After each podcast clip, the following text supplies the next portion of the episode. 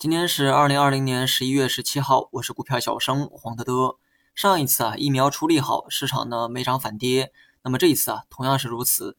大洋彼岸呢，又一家医药公司啊宣布研制出了有效的疫苗，还说有效性啊高达百分之九十四，而且呢非常容易保存。那么关于疫苗的利好啊是越来越多，但是 A 股呢却越跌越大。其实背后的逻辑呢，我之前啊就讲过了，咱们的疫情啊控制的很好。疫苗利好主要呢体现在欧美国家。疫情初期的时候，各国央行呢都实行了大水漫灌式的自救，而正是这些水啊托起了今年的股市，也就是泡沫，使上半年股市呢出现了大涨。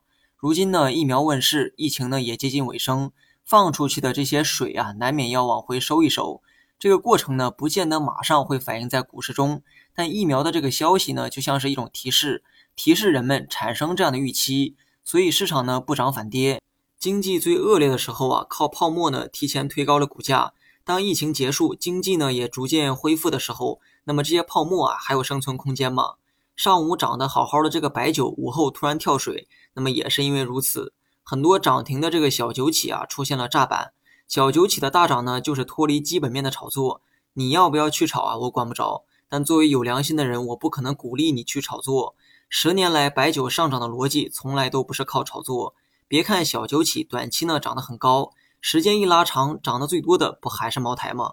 所以啊，白酒呢可以买，但是要用投资的角度去买。要买呢，就去买头部酒企，三四线企业呢就算了吧。介于这个短期啊涨得有点猛，白酒的投资逻辑主要呢还是去买跌，别去追涨。最后呢，说一下大盘，从大盘分钟级别走势来看，明天盘中呢可能还有冲高的动作。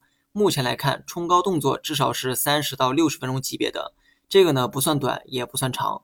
当然了，一切都是基于概率下的判断，我的判断不代表事实。盘中冲高的动作可能会有，但也不排除最后的节奏呢是冲高回落。但是呢，我对明天走势的这个态度啊相对中性，所以说即便朝坏的方向去假设，我也不认为呢会有太大的跌幅。所以呢，大体走势先按照这个整理调整的方向去预期。而盘中的动作可能会出现一次冲高，至于呢操作啊，还是偏向保守为主。好了，以上全部内容，更多精彩你也可以关注我的公众号“股票小生黄德德”。